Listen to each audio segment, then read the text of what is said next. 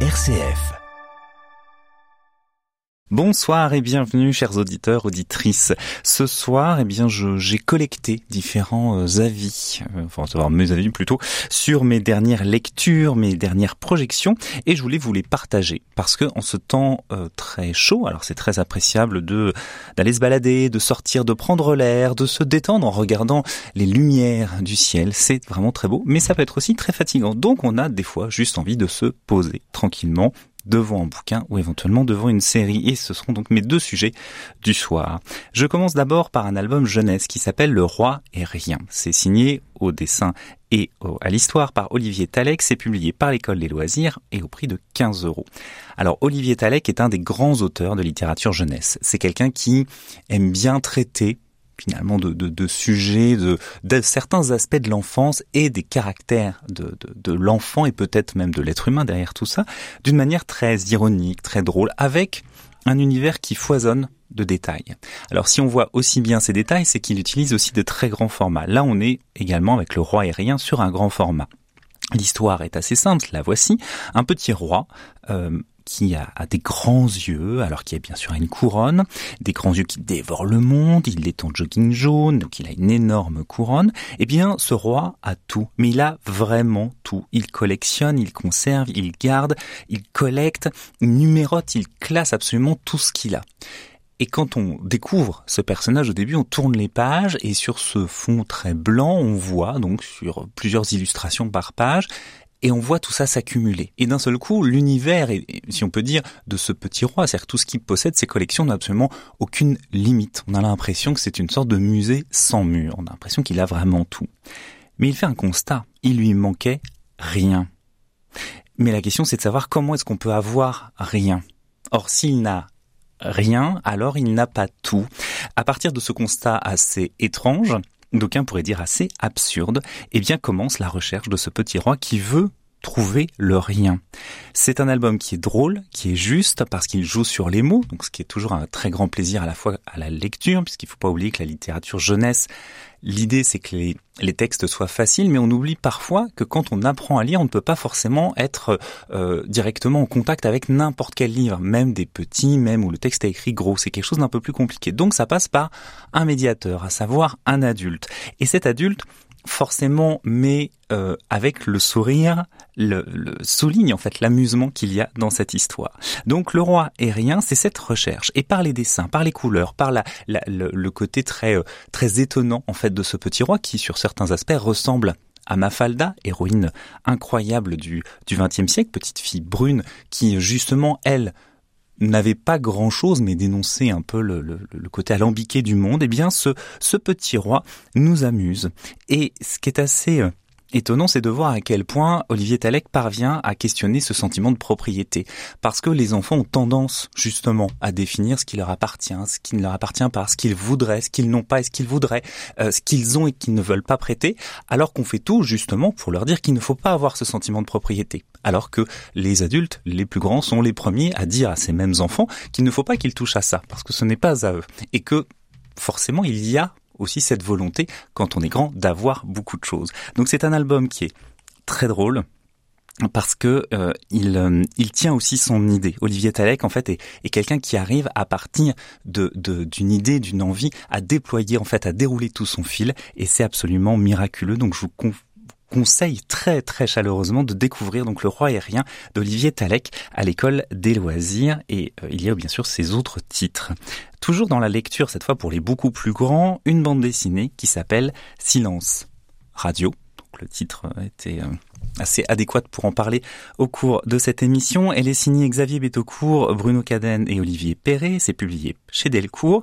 Et en fait, ça fait partie de cette, euh, cette génération de bandes dessinées qui ne racontent pas des finalement des histoires de fiction, mais ce sont un peu des on va dire des reportages, en tout cas des bandes dessinées à la première personne. Donc on est sur un format qui est plus plus long que le, le format classique de, de BD, et là c'est vraiment 36 mois euh, de euh, finalement pour survivre, pour se relever, comme le dit le, sous-titre de cette BD, d'un AVC, puisque le personnage principal, euh, eh bien, livre un témoignage, alors qui est très sobre, qui est très précis, qui est très pudique, euh, et bien sur ce qu'il a connu, c'est qu'il a été victime d'un AVC. Alors, il a fallu se, se remettre. Euh, et bien sûr, le titre, il y a une chose, c'est qu'il est journaliste à la radio. Et toute cette question, c'est de retrouver un contact avec la réalité, mais surtout avec la voix, pour qu'il puisse reprendre justement son euh, sa vie et son travail. Donc le personnage de Bruno, puisque c'est donc Bruno Caden qui a signé co-signé le scénario qui, raconte en fait sa vie. Donc Bruno est journaliste à France Inter et donc il fait un AVC. Alors la présentation est très rapide, en quelques pages, on comprend ça et le cœur de la, BD c'est vraiment comment est-ce qu'il se remet de cet AVC. Commence donc ces 36 mois, euh, la rééducation bien entendu, ses proches qui l'entourent et face au quotidien, ces, ces proches qui bien sûr ne voient pas la chose de la même manière. C'est-à-dire qu'on a à la fois des proches qui ne disent pas ouvertement quelque chose avec lui, mais qui, euh, une fois qu'ils ont quitté l'hôpital ou le centre de rééducation, euh, montrent certaines frayeurs, certaines peurs, certaines attentes, certaines déceptions. Et à côté de ces paroles qui peuvent s'exprimer, donc qui sont vraiment des dialogues, il y a la voix intérieure de Bruno, celle qui n'arrive pas à sortir de ce corps, et c'est vraiment une bande dessinée sur d'un seul coup, quand l'esprit et le corps sont complètement déconnectés, pour reprendre un terme d'aujourd'hui, eh bien, il faut reprendre contact justement avec soi-même et comment cela est possible. Donc c'est une bande dessinée sur la sur la lutte contre le temps, ce qu'on voudrait aussi être efficace parfois et aussi bien sûr pour garder l'espoir et là on sent la détermination de ce personnage de, de Bruno. Alors au niveau des dessins, on est sur un traitement là aussi très sobre, euh, pas complètement réaliste, on est plutôt sur du sur du crayonné avec quelques couleurs, des palettes assez réduites qui, qui font que ça amène un certain dynamisme aussi à cette narration. Euh, une bande dessinée vraiment tout à fait passionnante sur cette, euh, sur cette vie, sur cette rééducation. Et encore une fois, sur ce retour à une certaine réalité, euh, avec un temps très long, puisque toute cette BD dure, concerne vraiment 36 mois de rééducation. Cette fois, on change d'ambiance et je vous parle d'une série qui est disponible sur Arte. Elle s'appelle State of the Union et on va d'abord écouter un petit extrait. Nervous. If it wasn't for me, we wouldn't be here. No. Just no? Yes, just no. If it weren't for you, we wouldn't be here. So there's a bit more to it than that, isn't there? You slept with someone else, and now here we are. Oh, hello. Hello, you two. Hello. Stay for uh, another time. There is a good reason for it. Marital therapy. I cannot believe you just did that. No, me neither. We've only got a few minutes. We haven't even agreed on where to begin. Oh, they're out. They've just been given a right counselling. I mean, is that really what we want? Before we go, is it a man or a woman? It's a woman. And I'm going to get slaughtered. Why won't you slaughter me? Feminism. Tom! Underneath it all, I love you. Underneath it all. Sex is the one thing that separates you from everyone else in my life. Well, nearly everyone.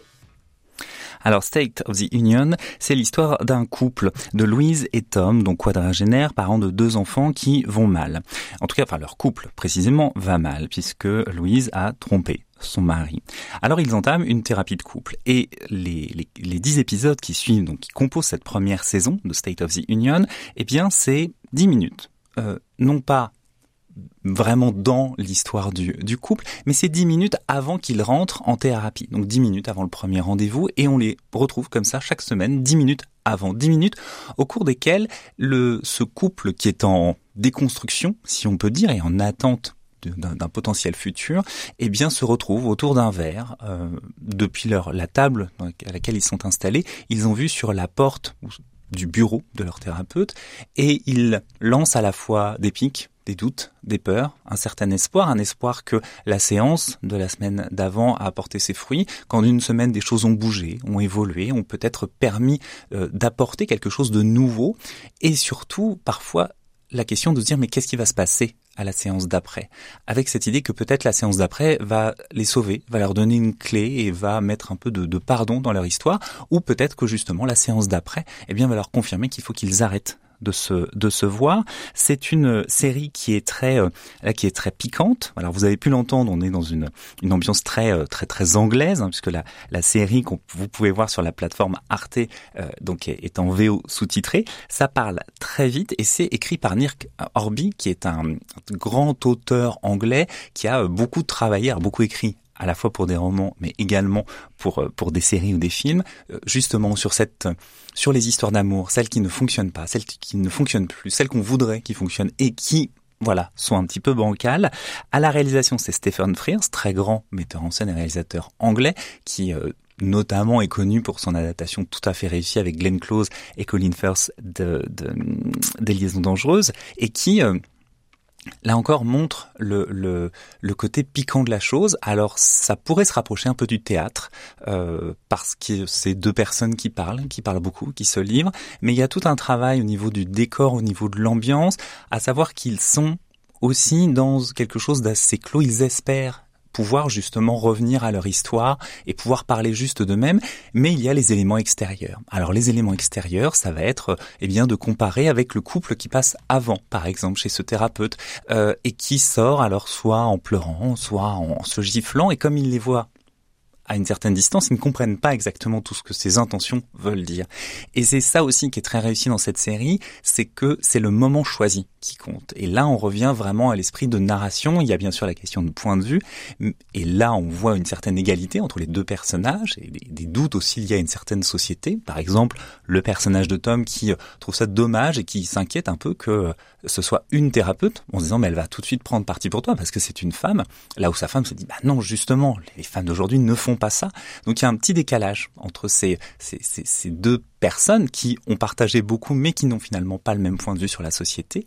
Et ce qui compte aussi dans une narration, c'est le temps qu'on choisit. Quand est-ce que doit se passer cette histoire? Donc on ne sait pas ce qui se dit vraiment en, lors de la thérapie, lors de la séance, on sait juste ce qu'ils en tirent avec forcément parfois une part de mensonge, une part de mauvaise foi une part de vérité assez troublante. Euh, c'est très, euh, c'est très réjouissant à regarder parce que ça va très vite, parce que la, la, la musique aussi soutient énormément la, la chose, alors qu'elle a juste pour habiller euh, vraiment le, le, cette petite écrin, si je puis dire. Donc je vous conseille la série State of the Union.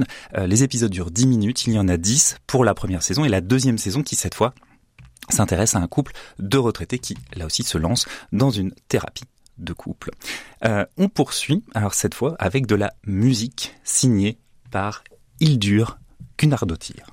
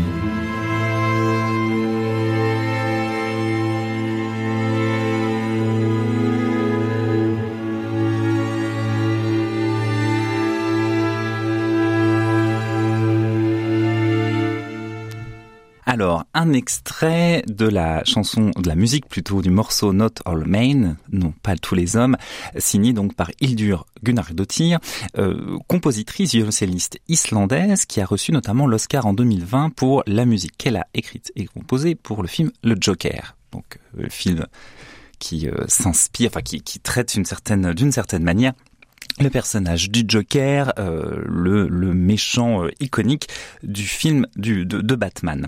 Euh, cette compositrice a notamment signé, et on vient ici de, de, de l'entendre, un extrait qui est tiré d'une autre de ses bandes originales, euh, Woman Talking, un film de Sarah Paulet qui finalement raconte dans un milieu clos un débat qui y a entre différentes femmes, une dizaine de femmes, tout âge confondu, qui vivent au sein d'une colonie au, au, cœur des États-Unis, dans les, on est dans les années 90, et qui ont été victimes d'un viol collectif.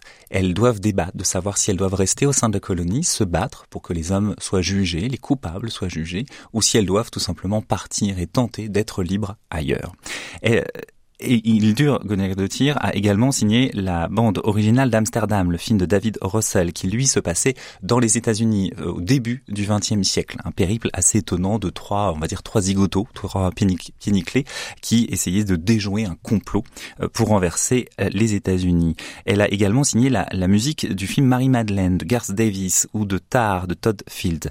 Euh, le premier, bien entendu, une biographie vaguement romancé de Marie-Madeleine et l'autre qui est un film qui est sorti en début d'année, tard de Todd Fields, qui lui racontait le, parcours d'une chef d'orchestre. Alors je, je, voulais parler en fait de cette de cette musique parce que j'écoute peu de musique sauf au cinéma et je, voilà la, la, la, musique a un rôle très particulier au cinéma et ce qui est très ce qui est très beau c'est que la musique n'a jamais le même rôle c'est-à-dire que les compositeurs ou compositrices ne diront jamais qu'ils font par exemple tous ou toutes une musique pour souligner euh, un texte ou pour euh, à une certaine lumière ou parce qu'ils ont lu le scénario avant, parce qu'ils l'ont composé après. Finalement, la musique est un exercice assez libre euh, et ce qui est très déroutant, c'est de voir, et c'est surtout là, moi qui l'ai constaté, c'est qu'en voyant le film Amsterdam de David o. Russell et Woman Talking de Sarah Paulet, eh bien, après chaque projection, j'ai été ébloui par la musique. Parce que la musique, dans les deux cas, soulignait tout ce que les personnages ne disaient pas. C'est-à-dire que vous avez, dans les deux cas, des films où les, les, les, personnages parlent énormément. Ils donnent beaucoup d'informations parce qu'on est en huis clos ou parce que c'est la dynamique du film. Donc la musique n'a pas énormément de place. Elle peut vite être dissimulée euh, eh bien par par les dialogues, par des personnages très très forts parce qu'en plus c'est deux films où il y a énormément de personnages.